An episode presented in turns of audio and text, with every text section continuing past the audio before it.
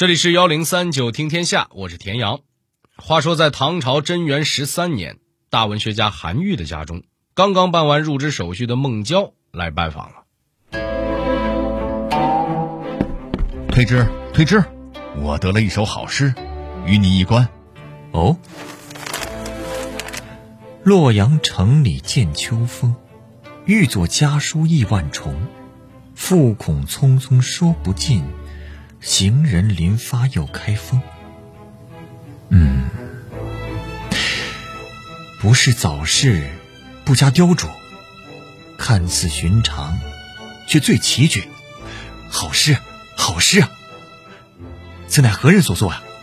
此人乃是河州张文昌，是我此番归乡的最大收获。哦，愿闻其详。文昌在河州素有佳名，我此次东归，打河州过。特地前去拜访，其诗文采斐然，其人达观平和，我与他同游桃花坞，相谈甚欢。无奈他长安落榜，珠玉蒙尘，满腹才华无处施展。我此来是特地向退之你推荐他的。此人诗作才华横溢，又能得东野兄亲自推荐，定然非同凡响。此人现下可在汴州说到这儿，您可能会问：这位能让孟郊如此欣赏、韩愈也迫不及待想见的人，到底是谁呢？他就是今天要跟您聊的张籍。虽然您可能没怎么听过他的名号，但是如果您生活在唐代，当时的文坛大佬韩愈、孟郊、白居易，可能都会向您疯狂安利他。那这又是为什么呢？出身贫寒的张籍为什么能和多位文坛大佬做朋友？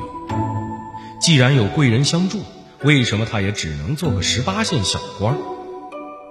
贫病交加，他为何还要拒绝来自地方高官的高薪邀请？幺零三九听天下，田阳和您聊聊你不知道的张籍。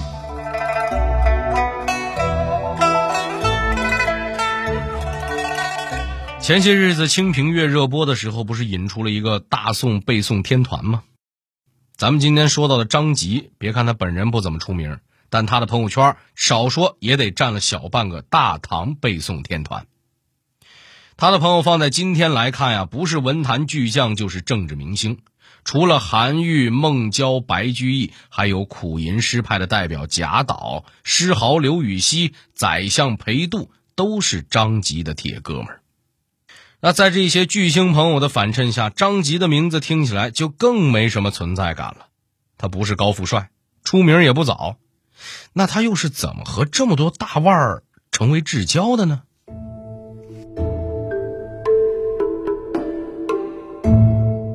张吉出生在河州，也就是今天的安徽和县。他很有底层知识分子的自觉，知道只有科举才是改变命运的唯一出路。所以，十几岁就离开家乡北漂求学。学成之后，他四处游历，也曾揣着简历去首都推销过自己。张籍的偶像是诗圣杜甫。作为一个真情实感追星的粉丝，他对杜甫的作品十分痴迷。痴迷到什么程度呢？他把杜甫的诗写在纸上，烧成灰，添上蜂蜜，每天早上起来吃三勺。有朋友来拜访，看见他搅和搅和就要吃纸灰，问他为什么要搞这种人间迷惑行为。张籍竟然神神秘秘地说：“吃了杜甫的诗，我的诗就能写得和他一样好了。”嘿，他还真是完美实现了吃啥补啥的理论哈！不知道杜甫的诗尝起来有没有那点芝麻糊味呢？诗是好诗，偶像的咖位也很足。但有才华的人不一定会考试，社会的毒打这就来了。张籍第一次考进士，就是因为没钱、没人、没门路，无权无势无背景，毫无悬念的落了榜。他不是名门望族，在长安也没什么名气，只是个平平无奇的穷学生。和偶像杜甫一样，他在长安没有找到自己的归宿，也没有获得世俗上的成功。只能满怀希望的来，又满载失望的离开。没办法，只能回家待业了。好在虽然考场失意，但是张籍的创作能力非常强，不仅擅长纪实文学，还擅长思乡题材。一大票在外漂泊的年轻人读完他的诗，瞬间就成了他的粉丝，含泪关注、点赞、转发一条龙。就这样，回乡途中，他一路走，一路写，一不小心还混出了点名气。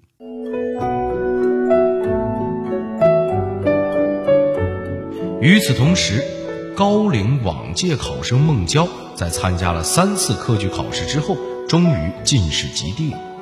他春风得意，骑着马在长安城里兜了一圈之后，准备回到家乡与母亲分享喜悦。在他极地东归的路上，张籍的人生也因孟郊的到来发生了转折。到底发生了什么呢？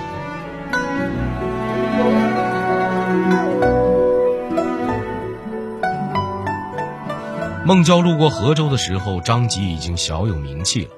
孟郊偶然听到了张籍的大名和诗作，特地去拜访了他。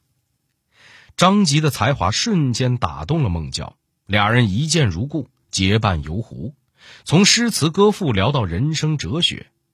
同样是寒门学子，同样曾经考场失意，孟郊对他的经历那叫一个感同身受。当时的文坛领袖韩愈是孟郊的好朋友，于是他路过开封的时候，特地向韩愈大力推荐了张籍，这便有了咱们开头小剧场中的对话。第二年秋天，待业青年张籍再次启程北漂，漂到了东都开封，有了孟郊的引荐，他见到了自己人生的伯乐——韩愈。韩愈当时的身份是观察推官，是专门负责举荐有才学的人到长安去考试的。而张籍当年的主考官恰好就是韩愈。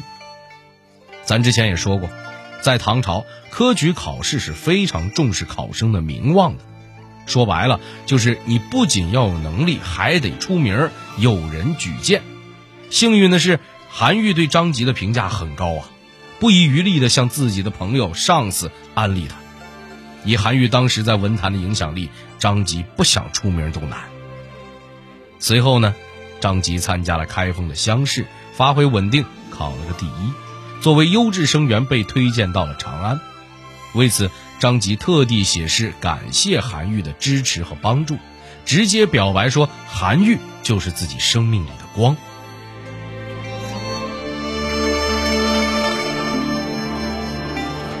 二人亦师亦友，张籍虚心求教，韩愈倾囊相授。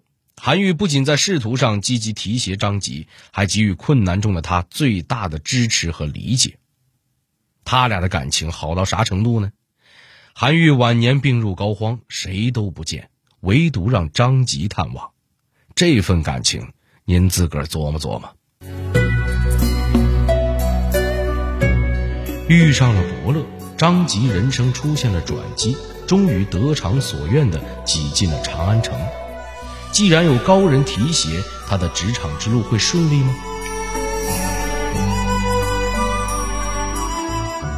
说句实话，张籍的职场之路并不顺。好不容易中了进士，他的工作却一直没有着落。尽管他的朋友在咱们今天看来啊，那个个都是大腕儿，但当时。除了韩愈，其他朋友都还处于事业起步阶段，只能给予精神支持，偶尔相互打气，说上一句话：“兄弟，撑住啊！”那至于伯乐韩愈呢？他能帮的忙也有限。这位生性耿直，说话一点也不会拐弯抹角，属于早上上班敢打个报告，狠戳领导心窝子，傍晚就会被贬的刺儿头。张籍刚在首都落脚，开封就遇上了兵乱。唯一能在官场上帮衬的韩愈已经自顾不暇了。五年后，韩愈被调回中央，多方活动才帮张籍找了个工作，到太常寺当太柱。这个太常寺太柱是个什么官啊？这太常寺呢，是主管皇家祭祀的礼仪部门，除太柱之外，还有十几个职能不同的岗位。那这太柱具体做什么呢？国家有大型祭祀活动的时候，太柱就负责给单位最高领导端端水、递递毛巾什么，干的都是些没有技术含量的活。张吉好不容易做了官，却是一个十八线小官，住在偏远的郊区，日子穷得跟村里的农夫一样。那有朋友说，这当官了还穷啊？可不是吗？用他自个儿话说，就是家里除了四面墙，就剩一盏昏暗的灯了。太柱这个职位养家糊口都难，更别提实现自己的政治抱负了。但张吉却没有勇气辞职，毕竟蚊子腿也是肉啊。挣的工资再低，总比没有强。还能怎么办呢？凑合着干吧。毕竟长安连米都比别的地方贵，向严峻的现实低一会儿头，也不失为一种生存的智慧。可要说这老话说啊，“屋漏偏逢连夜雨”，工作没多久，张吉又患上了眼疾，甚至一度快要失明了。不过，物质上的拮据和身体上的痛苦，只是人生磨难的一个方面。在太柱这个职位上消磨久了，怀才不遇，壮志难酬，张吉慢慢发现，自己连人生目标都快磨没了。只能闷在家里，一天到晚写诗发朋友圈，感叹年长身多病，甚至坚决出门难。说自己年纪大又多病，成天宅在家养病，都快闷出社交恐惧症了。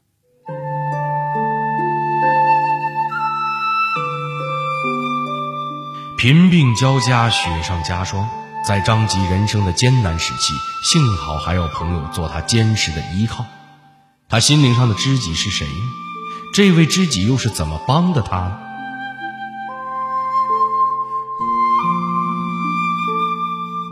这位知己就是白居易。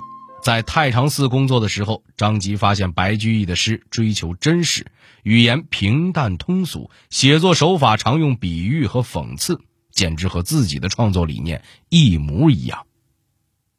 要知道，中唐时期的诗坛派系相当分明。派系内部的人只能相互抱团儿。张籍虽然跟韩愈、孟郊走得近，但从风格来说，张籍通俗易懂又关注社会现实问题的作品，其实更接近白居易倡导的新乐府诗。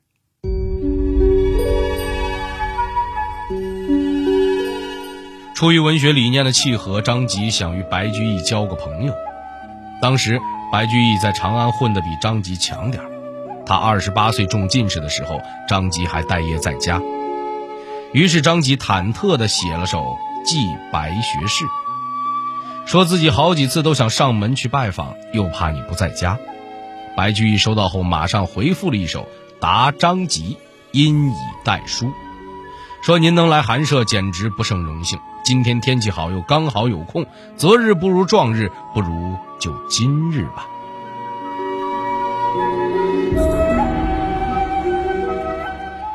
于是张吉拖着病体就来了，让他欣慰的是，确认过眼神，这次遇上了对的人，俩人志趣相投，一见如故，立即建立起了深厚的友谊。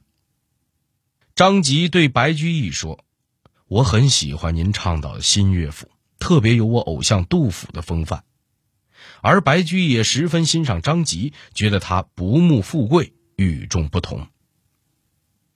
这时候的张籍啊，眼病已经相当严重了。可即便外面刮着沙尘暴，也挡不住张籍去拜访白居易的脚步。俩人谈论诗文，相互切磋。白居易经常写信问候张籍的病情，关心他的身体状况。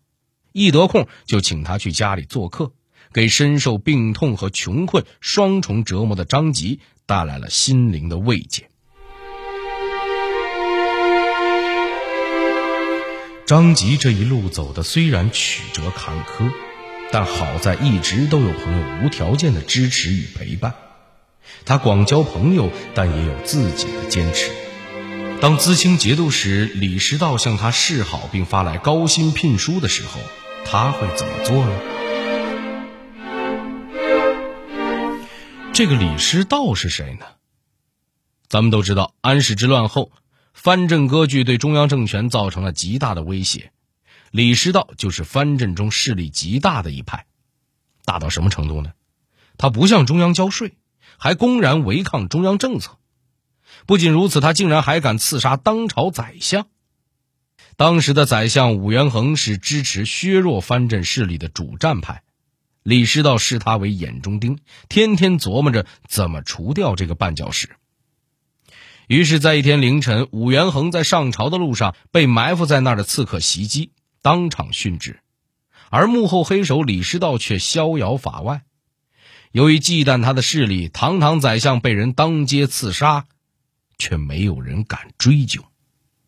哎，就这么一号无法无天的人，却向张吉抛来了橄榄枝。原来他也是张吉的粉丝，不仅欣赏张吉的才华，还想邀请他到自己单位来工作。前面说到，张吉在首都当太助，当了十年，不仅没升过职，连工资都没涨过。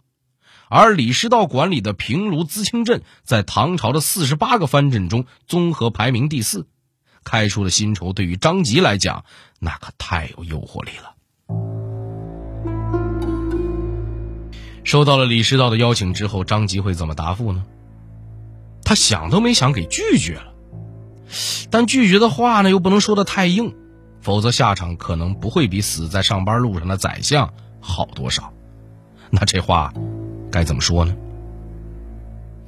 作为当时最擅长写乐府诗的作家之一。张吉在愁了几日之后，提笔写下了著名的《节妇吟寄东平李司空诗道》。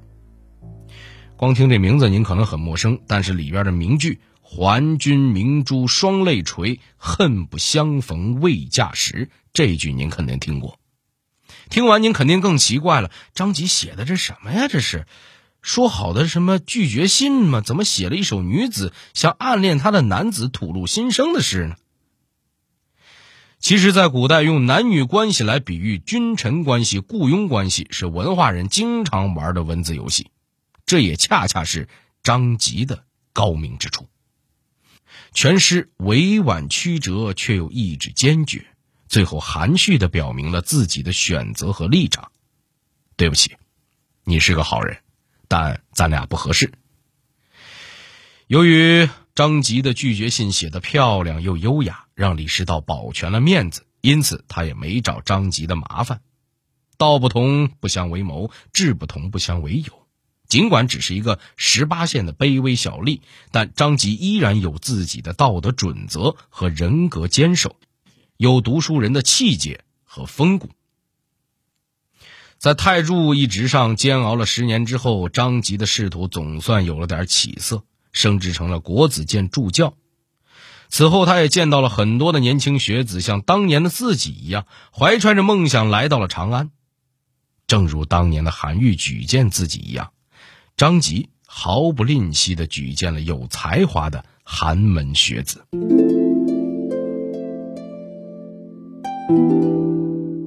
由于一生在朝廷里都没有什么存在感，所以张籍最终死于哪一年也没有史料记载。就更不要指望朝廷给他什么褒奖或者有牌面的葬礼了，但我们有理由相信，他一定不是在孤寂中与世长辞的，毕竟他有很多朋友。